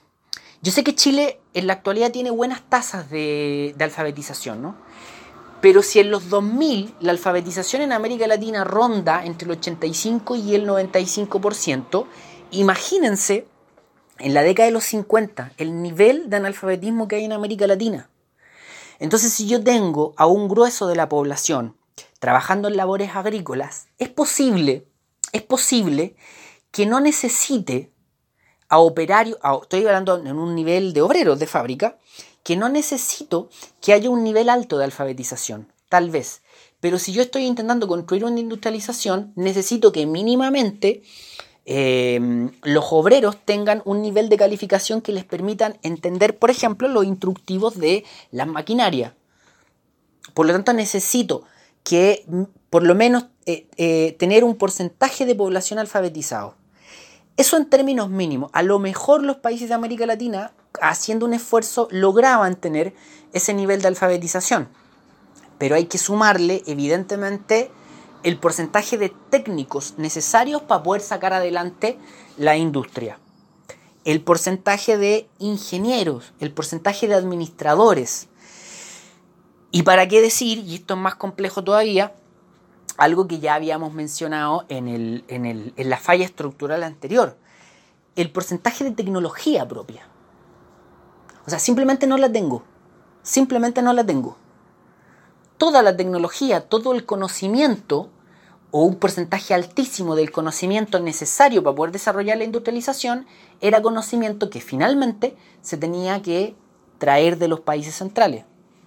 Entonces, te volviste loco, movilizaste todos tus recursos para poder generar o para poder desarrollar determinado manufactura, determinado producto, pero al final del día, en el balance final, te diste cuenta que para poder, lo lograste, lo hiciste, produciste una manufactura, pero para poder producir esa manufactura, un porcentaje altísimo de todo el proceso lo terminaste comprando nuevamente en los países centrales. O sea, ya no le compraste el auto a los alemanes, pero le compraste todo el proceso, toda la tecnología y todo el conocimiento a los mismos alemanes para poder producir ese auto. Por lo tanto, se sigue incrementando la dependencia o por lo menos no lograste romper la dependencia. Eh, y bueno, en, en ese, en ese caso también hay, eh, digamos, una, una suerte de, de, salida o de pista media falsa para poder eh, romper este, mm, este nudo que estamos comentando, es que nuevamente se movilizaban recursos desde el Estado para poder eh, sacar adelante todo este proceso. Pero es una cuestión muy compleja porque el Estado tendría que haber movilizado una cantidad de recursos que en ese momento no, tenía. Eh, y el tercer factor que mencionábamos, el tercer factor que mencionábamos y que también lo mencionaba Humberto en, en su presentación, es cómo el desarrollo industrial se manifestó conservador, excluyente e inclusive eh, incrementador de mm, las desigualdades en la distribución de los ingresos. Es decir, eh, la industria, toda esta estrategia de industrialización por sustitución de importaciones finalmente no disminuyó los niveles de desigualdad estructural en América Latina, sino que terminó incrementando esa desigualdad estructural. Eh, y esto vuelve a meternos en una situación como de círculo vicioso, ¿no? Vuelve a meternos en una situación como de como de bola de nieve de, mm, de subdesarrollo y de dependencia. Porque, por ejemplo, eh, partamos por esto de la heterogeneidad estructural, que la heterogeneidad estructural no es más que hablar de desigualdad estructural. Supongamos que ustedes son los gobernantes del, país que se está industrializando. Ustedes son los que toman las decisiones. Y ustedes dicen, eh, de hecho, hagamos, dialoguemos con los factores anteriores dialoguemos con, la realidad anterior que estábamos describiendo. Entonces ustedes dicen, ya, yo tengo que desarrollar una industria. ¿Ya? Tengo que desarrollar un polo industrial. Y tienen, dada la geografía, tienen dos grandes opciones. Desarrollo el polo industrial en, una, en un pueblo muy atrasado, donde no hay caminos, donde no hay escuelas, donde no hay liceos técnicos. Si no hay liceos técnicos, no hay mano de obra calificada, etcétera o desarrollo el polo industrial en una ciudad que ya tiene sus colegios, tiene su escuela, tiene sus liceos técnicos, etc. Entonces ustedes tienen que tomar la decisión, ¿no? ¿Dónde instalo este, este polo industrial? Entonces ustedes tienen dos opciones. O me gasto muchos recursos e instalo el polo industrial donde no están las condiciones, o no gasto tantos recursos e instalo el polo industrial donde sí están las condiciones. Y ahí tienen un problema grave. ¿Cuál, es el problema? Si me gasto los recursos instalando el polo industrial donde no están las condiciones, voy a tener que gastar muchos recursos en crear las condiciones. ¿no? Voy a tener que gastar muchos recursos en lo que ya decíamos, construir caminos, construir escuelas, etcétera, para poder sostener el proceso industrial. O no, ustedes dirán más pragmáticamente, me ahorro toda esa plata, o, ni siquiera me la ahorro, sino que instalo el polo industrial en la ciudad donde sí están las condiciones y la plata la dedico a que haya más productividad. Esa parecería ser la solución o la decisión más pragmática, más, más real, más, digamos, más productiva. Sin embargo, justamente es el meollo de esta tercera falla estructural. Se tomaron precisamente esas decisiones. Pero ese pueblo atrasado sigue estando atrasado. Y va a estar más atrasado. ¿No? Entonces, instalo la planta industrial en el pueblo que está un poco más avanzado y lo hago avanzar más todavía. Y no equilibrio, no equiparo, no construyo más equitativamente. Al que está más atrasado prácticamente lo hundo más porque le doy menos oportunidades y al que está más adelantado, ni siquiera por mala intención, sino que por una cuestión pragmática solamente, le doy más oportunidades todavía y más herramientas de desarrollo. Entonces, esa desigualdad estructural que tenía América Latina con la industrialización se incrementó. En vez de eh, digamos, debilitarse, en, vez de generar un continente más equitativo, eh, no, al contrario, se va a incrementar aún más. Probablemente por una cuestión de decisiones pragmáticas o porque, bueno, los lugares que podían sostener la, mm, la, industrialización finalmente se vieron más beneficiados y los lugares que no lo lograron sostener, al final, digamos, en comparación a los otros, eh, se se incrementaron sus condiciones de atraso. Por eso, por eso, este, este por eso digamos esta característica del factor de agravamiento de la heterogeneidad estructural, en vez de equilibrar la balanza, disminuir la brecha de la desigualdad estructural en América Latina, la industrialización lamentablemente eh, vino a incrementarla un poco más. ojalá se entienda esta, esta idea. Eh, y acá el, último elemento que de alguna forma explica la tercera falla es cómo los frutos tecnológicos de la industrialización se concentraron en las manos de los dueños del capital. Y acá, mm, em, y acá nuevamente volvemos a algo que nos había mencionado Humberto y que tiene mucho que ver con todo lo que hemos ya conversado. Eh, se intentó implementar la industrialización en América Latina, pero esa industrialización no vino a democratizar la sociedad en América Latina. Lamentablemente mantuvo la desigualdad e incluso la incrementó. Entonces, eh, no sé si todas las élites, pero algunos grupos de élite que siempre fueron élite, finalmente se vieron beneficiados con la industrialización. Y los sectores populares eh, no alcanzaron a, tocar, digamos, los beneficios de esa, industrialización. Eh, muchos de los mismos eh, empresarios, dueños de la tierra, dueños del capital, hasta la década de los 30 o los 40, eh, voy a decirlo en, términos súper bruscos y, poco académicos, pero se, terminan avivando con la industrialización y terminan tocando parte en, ella. Y como la industrialización no termina de ser exitosa, las grandes masas populares no, disfrutaron los beneficios de ella. Entonces, eh, insisto, termina por eh, aumentar la desigualdad en vez de mm, disminuirla.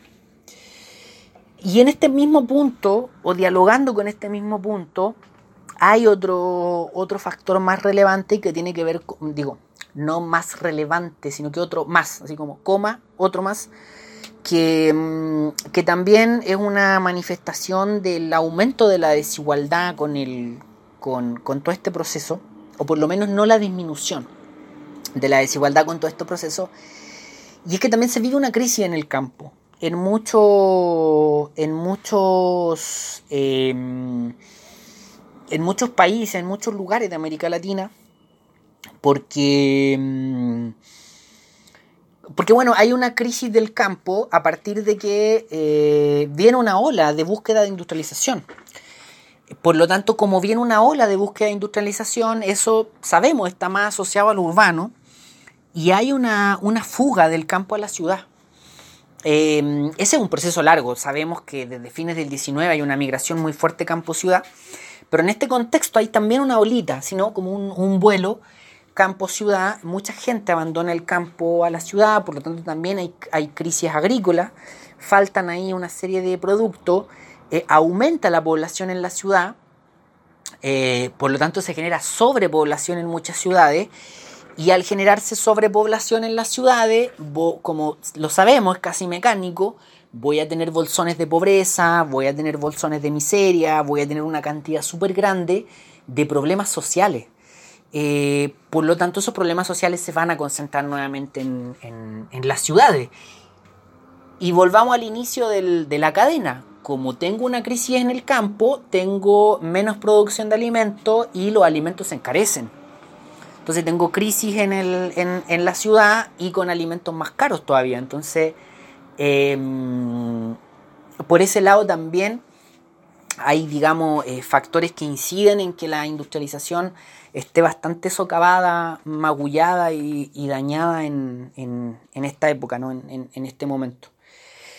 Em, entonces, como, balance de esto que hemos dicho, eh, o como en realidad como, resumen de esto que hemos dicho, eh, aquí hay tres grandes fallas del proceso de industrialización. Si nos preguntamos por qué este proceso de, o esta estrategia de industrialización por sustitución de importaciones empieza a fallar eh, o, no logra el éxito que pensábamos que iba a tener, ¿por qué fracasa finalmente? Dentro de todas las razones, acá hay tres muy grandes. Acá hay tres elementos que nos plantean, que nos proponen Osvaldo Zunkel y Pedro Paz, que son muy, muy relevantes. Eh, lo repito, el desarrollo industrial se estaba implementando sobre la base de una proporción creciente de capital externo. ¿No? Para poder industrializarte, viviste la paradoja de que tuviste que aumentar la importación de insumos, bienes de capital y producción productos de alta tecnología y la misma tecnología. Por lo tanto, con el objetivo de romper la dependencia, con el objetivo de construir una industrialización autónoma, terminaste incrementando la dependencia. Algo así como el camino para alcanzar determinado objetivo te terminó alejando del objetivo. ¿no? el medio para alcanzar determinado fin te terminó alejando del fin. El camino que escogiste para alcanzar la, para alcanzar la independencia te terminó haciendo más dependiente. En segundo lugar, el desarrollo industrial se estaba implementando sobre la base de una estructura trazada que no soportaba el proceso de industrialización. ¿Qué es lo que decíamos? No una sociedad económica, em, económicamente atrasada, con estructuras eh, atrasadas, no logró sostener las necesidades del proceso de industrialización. Eh, y también, en tercer lugar, el desarrollo industrial se manifestó conservador, excluyente e incrementador de la desigualdad de la distribución de, la riqueza. Vino a aumentar la desigualdad en vez de, en vez de disminuirla. Em, de nuevo, perdón por lo reiterativo, eh, pero ojalá eh, esté quedando claro. Hay, hay, hay momentos donde me eh, me cuesta detectar si estoy siendo claro o no, pero, pero ojalá se entienda, ¿no? Ojalá se entienda y, cualquier cosa lo podemos ir, em, eh, digamos, retroalimentando con correo, ustedes me preguntan, observan cosas, etc. Em, y bueno, vamos llegando, al, acercándonos al final de esto. Vámonos a la lámina número... Número 9. Vámonos a la lámina número 9. Eh,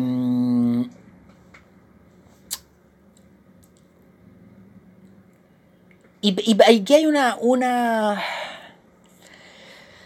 En la lámina número 9 hay una, una reflexión que a, mí se me hace interesante. No, obviamente no es una cuestión que se me haya ocurrido a mí. Eh, Y es otro límite de la industrialización, o es otro límite de la estrategia latinoamericana de sustitución de importaciones. Y es la falta de una etapa en el, proceso. Em, yo aquí en la lámina número 9 lo planteo de la siguiente manera. En el propio caso de ser exitosa, supongamos que la la industrialización por sustitución de importaciones, de importaciones haya sido muy exitosa, ¿no? que le haya ido muy bien a América Latina, etc. El propio nombre y el objetivo nos revela un límite. Industrialización por sustitución de importaciones. El límite del mercado interno. Insisto aquí, pues esto no lo estoy inventando yo, yo esto es cosas que, em, que detectaron, que descubrieron, que pensaron otro, que, o sea, no otros, yo no soy economista, que pensaron economistas, están en diferentes reflexiones. Yo esto lo, pensé por primera vez, hay un artículo de un surcoreano, se llama Jun Ho Kim, me parece, no me acuerdo exactamente. Yo después les, voy les puedo subir el artículo a, mm, al Google Classroom. Y él escribe un artículo bien interesante donde hace una comparación respecto a la industrialización que intentó hacer América Latina y la industrialización que sí hicieron los países de Asia del Este. Entonces ahí él, apenas uno de los factores es, justamente este que yo, que yo les planteo. América Latina se planteó una industrialización por sustitución de importaciones. Entonces lo que yo digo es, bueno, en el caso de ser exitoso, ¿Qué pasa cuando se te acaba el mercado interno? Cuando el mercado interno de tu país encuentra límite. Porque si la industrialización por sustitución de importaciones se llama así, es porque el objetivo o la reflexión de los países latinoamericanos en la época fue dejar de importar productos manufacturados y abastecer de manufactura mi mercado interno. O sea, lo que mi mercado interno necesite, lo produzco yo. Y la pregunta es, bueno, ¿qué pasa, cuando, ¿qué pasa con esa industria cuando tu mercado interno está abastecido? Entonces ahí había un límite importante. Y al parecer la estrategia de la sustitución de importaciones no tenía una estrategia siguiente, no tenía como una etapa superior.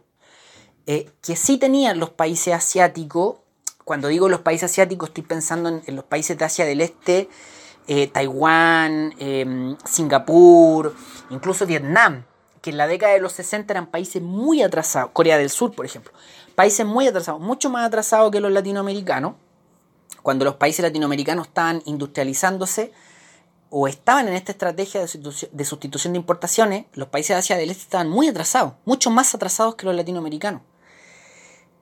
Pero bueno, después le sacaron mucha ventaja a América Latina.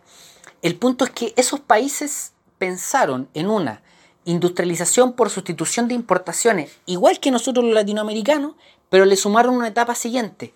Cuando yo cope el mercado interno, necesito una industrialización para las exportaciones, una industrialización enfocada en las exportaciones.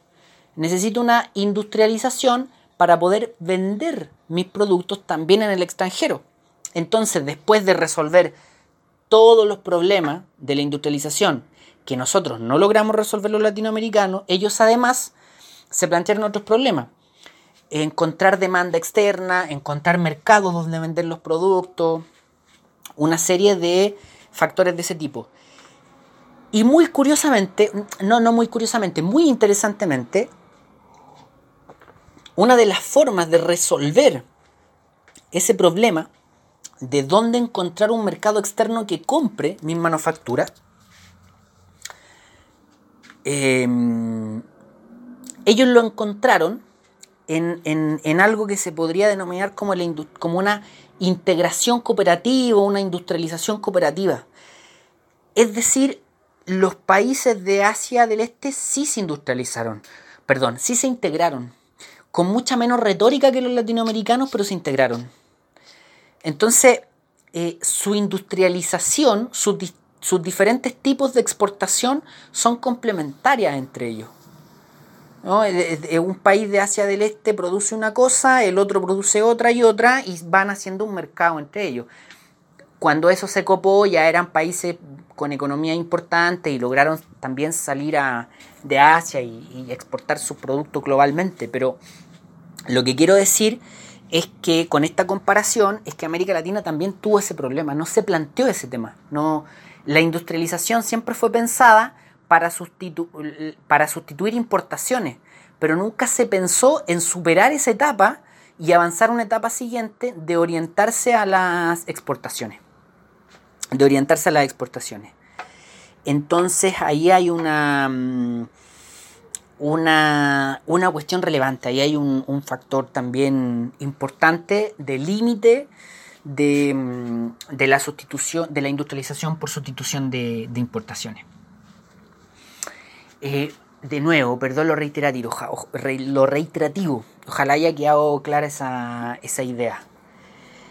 Eh, bueno, estamos en la lámina número 9, que como pueden ver es la, es la última de la presentación vamos llegando allá al, final de esto. Em, y solamente para ir cerrando, me gustaría... Em, yo lo dije la semana anterior, no sé si, si recuerdan. Cuando estábamos hablando de los dependentistas, dijimos vamos a volver al, al debate. La próxima semana, por hoy día, vamos a dar una, discusión más concreta, más cercana a la, realidad económica, pero al final vamos a volver al debate. Entonces acá solo quiero dedicar los últimos minutos para volver al, al debate justamente. Porque toda esta estrategia de industrialización por sustitución de importaciones, porque todo este proceso latinoamericano de búsqueda del desarrollo a través de la industrialización, tiene varios antecedentes en su fin, digamos. ¿no? Nosotros acabamos de describir los factores y las razones de su fracaso, de su puesta en marcha. Pero el, digamos, el epílogo, el fin, los sepultureros de esto, eh, son varios antecedentes, no, es uno solo. Em, por ejemplo, nosotros habíamos dicho que los dependentistas em, habían planteado, ¿no? La teoría de la dependencia planteaba que el desarrollo no iba a llegar, que los países que eran periféricos no iban a salir de su condición de periféricos, que para poder mejorar sus condiciones finalmente había que cambiar el sistema global. Entonces, hoy día, y desde los 80, seguramente los 70, los economistas liberales y los economistas neoliberales le van a preguntar a los dependentistas justamente por el ejemplo que estábamos dando. Bueno, ¿qué pasó con Asia del Este? ¿Qué pasó con Corea del Sur?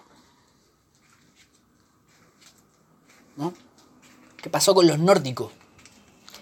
Que eran periféricos y que hoy día son países con altas condiciones, son economías muy avanzadas, economías tecnológicas. ¿Qué pasó con Japón, que alguna vez fue periférico? Entonces van a, de alguna forma, el, como se dice el mainstream, como se dice los economistas eh, que de alguna forma están ligados al poder desde los 80, desde los 90, los economistas más neoliberales, van a tener permanentemente ese ejemplo para argumentar que la teoría de la dependencia falló eh, radicalmente. Y para argumentar que toda esta lógica de la industrialización no tiene mucho sentido y no tuvo mucho sentido y que se terminó por factores internos, solamente por, factores internos. Eh, eso digamos en términos del, del debate. Y en términos del... un poco de la... no sé si la cronología, pero la, la, línea que uno podría hacer en el, en el tiempo. En América Latina, el proceso de industrialización se intenta implementar con diferentes tiempos, no en todos los países parte en la misma fecha y termina en la misma fecha, pero más o menos en la década de las 70 esto empieza a encontrar ya su fin. Eh, en Chile particularmente, eh, con la dictadura militar, en, ya en el, año 74-75 se empieza a modificar estructuralmente la economía chilena, se implementa el, modelo que tenemos, eh, y en los otros países de América Latina eso empieza a suceder en los 80, incluso en algunos en los 90, pero esa, ese proceso de industrialización eh, encuentra ya su punto bajo a fines de los 70 y ahí empieza ya a modificarse. Y cuando ya es definitivo, eh, viene el otro ciclo, que es el, insisto, el ciclo que conocemos bien, el, ciclo neoliberal. Em, y ahí, y esto lo vamos a ver sobre el final del curso, un hito fundamental que marca el fin de todo este intento industrializador y el inicio de un nuevo ciclo que sería el ciclo neoliberal, es la famosa crisis del petróleo de los 70 que en América Latina, eh, o sea, globalmente en el mundo es como la crisis del petróleo a fines de los 70, pero en América Latina es la crisis de la deuda de principios de los 80, que en el caso chileno es la crisis del 82 que todos conocemos. Esa crisis, que es la famosa crisis de la deuda en América Latina, va a ser clave para que en América Latina se empiece a implementar un nuevo modelo económico eh, y todo este proceso y este intento industrializador quede, eh, quede atrás, digamos, quede, quede muy, muy atrás. Em, eso, eso. Em, bueno, en términos del debate, y con esto sí cerramos, en términos del debate, eh, efectivamente la teoría de la dependencia en su momento no tuvo respuesta para los países de reciente desarrollo. Eso es verdad, eso es verdad. Pero después sí van a surgir respuestas, eh, particularmente en los sistemas mundistas, la gente que está influenciada por la teoría de la dependencia, sí va a tener una respuesta eh, sin renunciar a sus tesis centrales, sí van a tener una respuesta a por qué surgieron países de desarrollo reciente, por qué sucedió lo que sucedió en Asia del Este Em, y, hay una clave relevante, que lo habíamos dicho la semana anterior, esto de la semiperiferia, de incorporar ahí una, una estructura intermedia que te permite de alguna manera tener esa movilidad. Y no porque. y no solo por condiciones internas también, sino que por las necesidades del, de la economía mundial. Hay ocasiones en que las necesidades de la economía mundial empujan a determinada economía local a, ciertas posiciones que antes, que antes no tenía. Em, eso, eso equipo, eso con el debate del desarrollo, eso con la industrialización por sustitución de importaciones en, América Latina. Eh, insisto, yo lo he dicho como 7000 veces hoy día, pero lo voy a decir de nuevo. Ojalá que haya quedado, ojalá haber sido claro Eh, ojalá no, no, haber sido muy, muy, muy enredado en esto. A veces se me hace difícil eh, haciendo los audios em, saber si fui claro o no. De repente me da la impresión de que queda como todo muy líquido. No, no sé.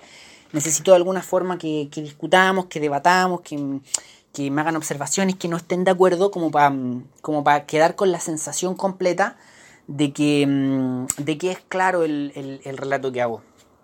De todas formas, insisto, nos podemos comunicar por correo, eh, cualquier cosa ustedes me dicen, cualquier explicación extra la podemos tener. También de repente puedo hacer otro audio a mitad de semana, en fin, en fin. Em, cualquier cosa ustedes me, me dicen.